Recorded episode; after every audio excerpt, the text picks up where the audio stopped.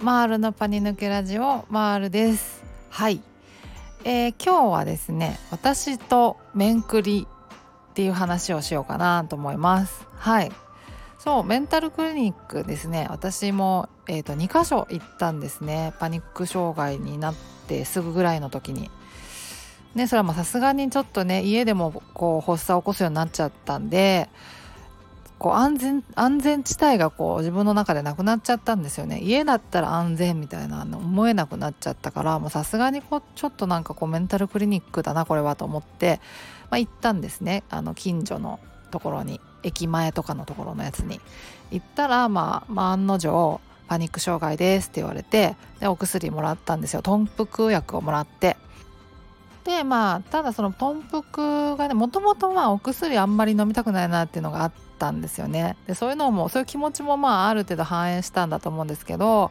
まあ、お薬がねあんまり効いたなって感じがしなかったんで飲んだ時にこうスーッと効いてくれたらよかったんですけどそんな感じでもなかったから、まあ、こんな感じだったらもう別に飲まなくてもいいかなと思ってでまあ、ただこう治し方は知りたいじゃないですか。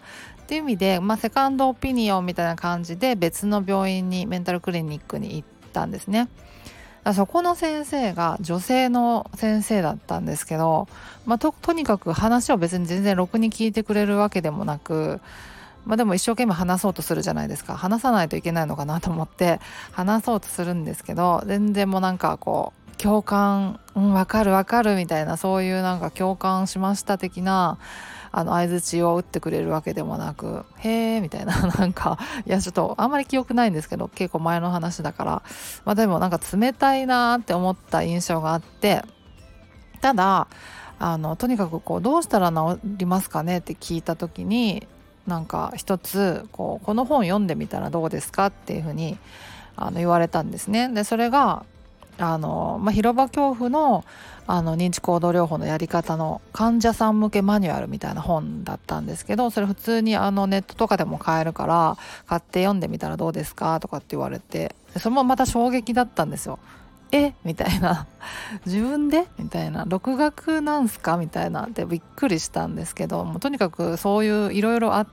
込みでとにかく冷たいなって思って思って帰った記憶があるんですけどでもただ勧められたから、まあ、とりあえずそれは読んでみようと思ってでそれをまあポチッと買って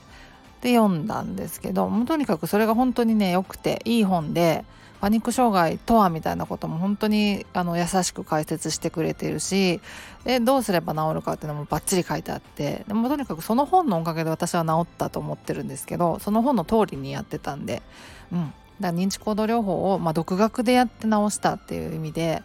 あの一つの、まあ、それでも治るんだっていう、まあ、一例として思ってもらったらいいかなとか思ってるんですけどはい。そんな感じだったんですね。そう。だからなんかお医者さんってそういうもんなんだろうなって思ってるんですよね。うんうん。なんか別に話を聞いてもらったところで、まあ、気分的には確かにすっきりするだろうしあのまああの疾患の内容によってはその話をこう聞くことで問題点が浮き彫りになってきてっていうのはあってそれをしないといけないパターンももしかしたらあるのかもしれないですけど私の場合はまあそれがあんまり必要なかったんですよね多分。うん、あんまり話を聞いてもらわなくても治ったしで私自身別に病院とかも含めてですけど友達とかに疾患のことについて相談したりとかもしなかったし SNS とかもで誰かになんかこう同じような症状の人とかに相談してみたりっていうこともなかったんですよね。とにかくその本で治し方がとにかく書いてあったからその通りにひたすらやってたぐらいで別になんか誰かになんか相談しようという気持ちが起きなかったのもあるしもともとなんかそもそもなんか相談とかあんまり人にしないタイプなんですよね。なんか自分で相談したところで的確な答えがを別になんかあの期待あんまりできないじゃないですか。っていうのはなんかあんまなんか人のこと信用してないってわけじゃないんですけど自分で考えた方がまあまああの納得できる答えが出せるようなまあそれまでの、まあ、経験則的なものですけどあったからあんまりなんか人に悩みとかも相談しないタイプだったんでそういうこともあって別に疾患のことは普通に人にあの友達とか親とかにも話してたんですけどあのパニック障害になっちゃったからなかなかちょっと遊びに行けないかもみたいなのとかあの喋ってたんですけどでそれをなんか相談はなんかしなかったですね。うん、うんなんでそういうそういうまあ性格的なものもあるのかもしれないですけど別にお医者さんにも話を特に聞いてほしいなって思ったこともなくてうん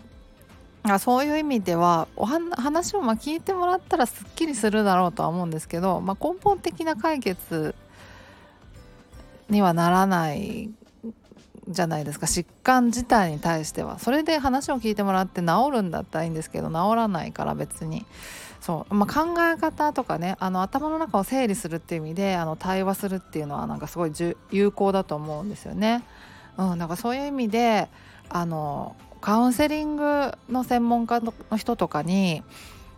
ね話を聞いてもらうとすごくいろいろヒントを得られることもあるかなりあるだろうなって思うんですけど、まあ、それをお医者さんに求めるのはちょっとあの難しいのかなって思ってますねやっぱ専門家じゃないんでお医者さんはあのカウンセリングとかに関しては。なのであのねお医者さんジプシーになってる人とかも少なくないかもしれないなと思うんですけど会うお医者さんがなかなか見つからないみたいなのあると思うんですけど最悪の場合独学でも治った例がここにまああるのでまあ、会うお医者さんがなかなか見つからないっていうことであの絶望するとか希望をあの捨てる必要は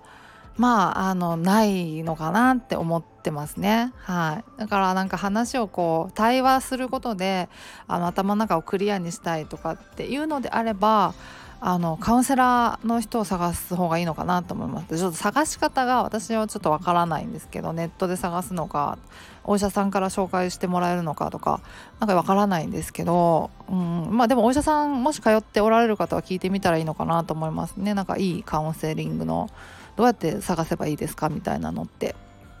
うんうん、まあ、ネットとかも探してみればあるのかなと思いますし、うん、今なんか普通になんか心理師さんの方があの、ね、ツイッターとかブログされたりもしてますしね。そういうのちょっと見てみたりっていうのもあるかもしれないし、うん、そんなだから面くりって別になんか話聞いてくれるわけじゃないし話聞いてくれるからいい先生とも限らないしみたいなところがまああるのかなって私的には思ってますかね。はい。でまあ相談するっていうのもまあねなんか相手間違うとなんか面倒くさいことになるじゃないですか。なんかもう全然とんちんかんなこと言われたりとか なんかただただ頭が混乱してきちゃったりとかっていうのもあるから。でそのすごいなんか適切な人に相談するっていうのはその人をなんか見つけるのがまた大変だからそこに労力かけるのもねなんかちょっと大変ですもんねっていうのもあるのではい。だからまあまあお医者さんねいいお医者さん悪いお医者さん悪いお医者さんっていうか分かんないですけどいろいろいろんな先生いますからね。うんうん。まあ私の場合は、まあ、そういうふうにメンタルクリニックを捉えてましたっていうそういう話でした。はい。そんな感じで今日は終わりにしようかと思います。ではまた次回お会いしましょう。ではでは。